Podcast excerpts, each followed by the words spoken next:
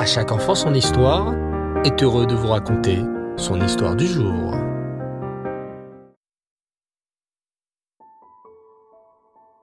Bonsoir cher enfant, et j'espère que tu vas bien. Baou Hashem. T'est-il déjà arrivé de voir un enfant faire une grosse bêtise et de penser que sa mère, son père ou son professeur ne lui a pas donné la punition qu'il mérite? Écoute alors cette histoire, tu verras, c'est très intéressant. Quand il était jeune, Rabbi Yechiel Michal de Slotchov étudiait toute la journée dans la synagogue de la ville. Un jour, un cocher arriva chez le Rav complètement bouleversé. Il avait transgressé le Shabbat accidentellement et il voulait savoir comment réparer sa faute. Le Rav lui conseilla d'offrir des bougies à la synagogue afin d'honorer le Shabbat. L'homme repartit tout content de pouvoir faire quelque chose pour effacer sa faute. Le jeune Yechiel Michel avait entendu la conversation.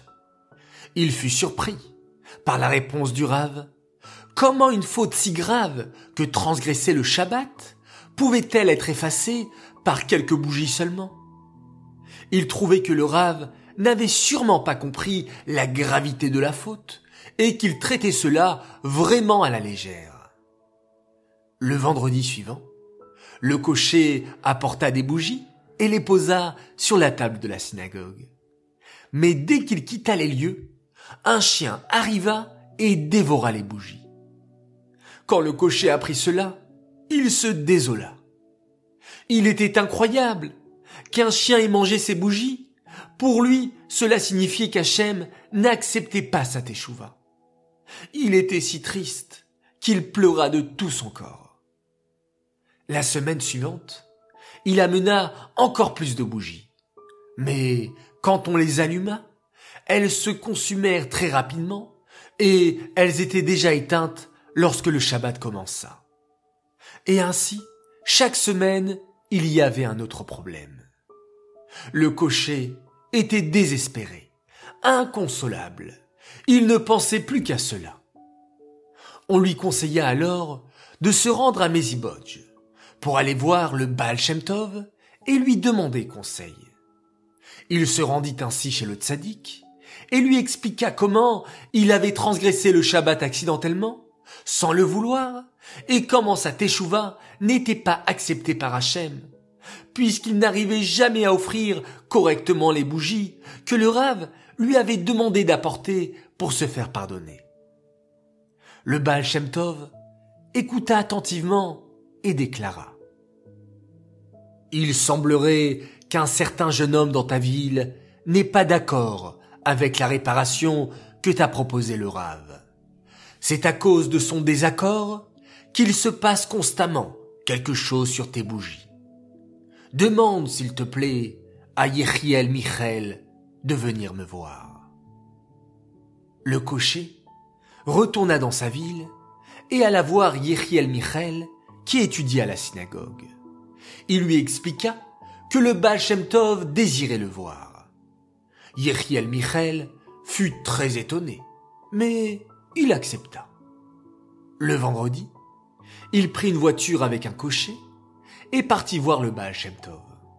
Cependant, en chemin, le cocher se trompa de route et, le temps qu'il retrouve le bon chemin, il était presque Shabbat. Yechiel Michel voyait le temps passer. Il était terriblement angoissé à l'idée de ne pas pouvoir arriver à Mezibodj avant Shabbat Devrait-il passer tout le saint jour sur le bord du chemin pour ne pas transgresser le Shabbat? Le cocher accepterait-il de s'arrêter? Il ne s'était jamais trouvé devant une si terrible situation. Finalement, ils arrivèrent à Mezibodj juste avant le début du Shabbat. Il fut énormément soulagé. Quand il se rendit bouleversé de ce qui lui était arrivé chez le Baal celui-ci lui dit Maintenant, tu peux comprendre la peine qu'a eu le cocher juif lorsqu'il a transgressé Shabbat sans le vouloir. Tu peux comprendre combien ce juif a été désolé d'avoir transgressé la volonté de son Père au ciel. Combien ses remords sont sincères. Son immense peine a apporté à elle seule le pardon pour sa faute involontaire. Le don des bougies n'était finalement qu'une formalité.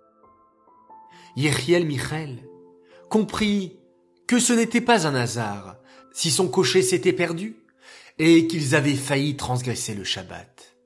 Cela venait du Baal Shem Tov, qui voulait lui apprendre une leçon. Ne pas juger un homme avant d'avoir été dans sa situation. Il réalisa combien il avait été dur dans sa pensée contre le pauvre cocher juif et combien cela lui avait donné du tracas. Le rave avait été beaucoup plus miséricordieux que lui. Il avait compris la grande peine du cocher pour sa faute et lui avait donné une manière facile de s'en rendre quitte. Alors que lui, en le jugeant durement, avait rajouté à sa peine. Le vendredi suivant, le cocher apporta ses bougies à la synagogue et elles brûlèrent longtemps, dégageant une belle lumière qui réjouit le cocher, qui comprit que sa teshuva avait été enfin acceptée. Tu vois, cher enfant, de cette histoire, nous pouvons apprendre beaucoup de choses. D'abord, il est très difficile de juger quelqu'un sans s'être mis à sa place. Yechiel Michel n'a pas compris l'angoisse du cocher que lorsque lui-même a failli transgresser Shabbat. Il faut aussi admirer le rave de la ville, qui a eu la gentillesse et l'humanité de comprendre la détresse du cocher, et qui ne l'a pas accablé plus. Il lui a donné une manière facile de réparer sa faute. Regarde comme des pensées peuvent être destructives. Yechiel Michel n'était qu'un jeune homme qui allait devenir le rabbi Yechiel Michel.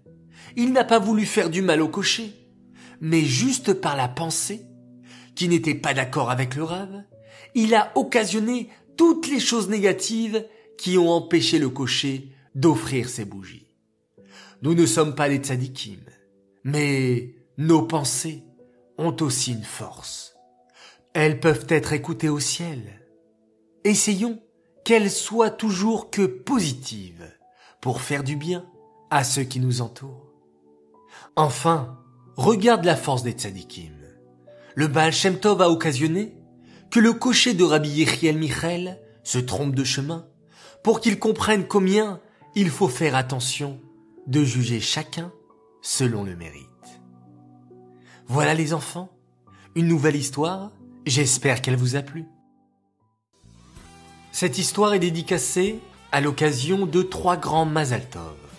Alors tout d'abord, un immense Mazaltov pour une très grande fille, une tzadékette et chassida du rabbi, Esther et Chama Nemni, qui fête aujourd'hui ses huit ans. Toute ta famille te souhaite d'être toujours joyeuse et de toujours aider les autres comme tu aimes le faire.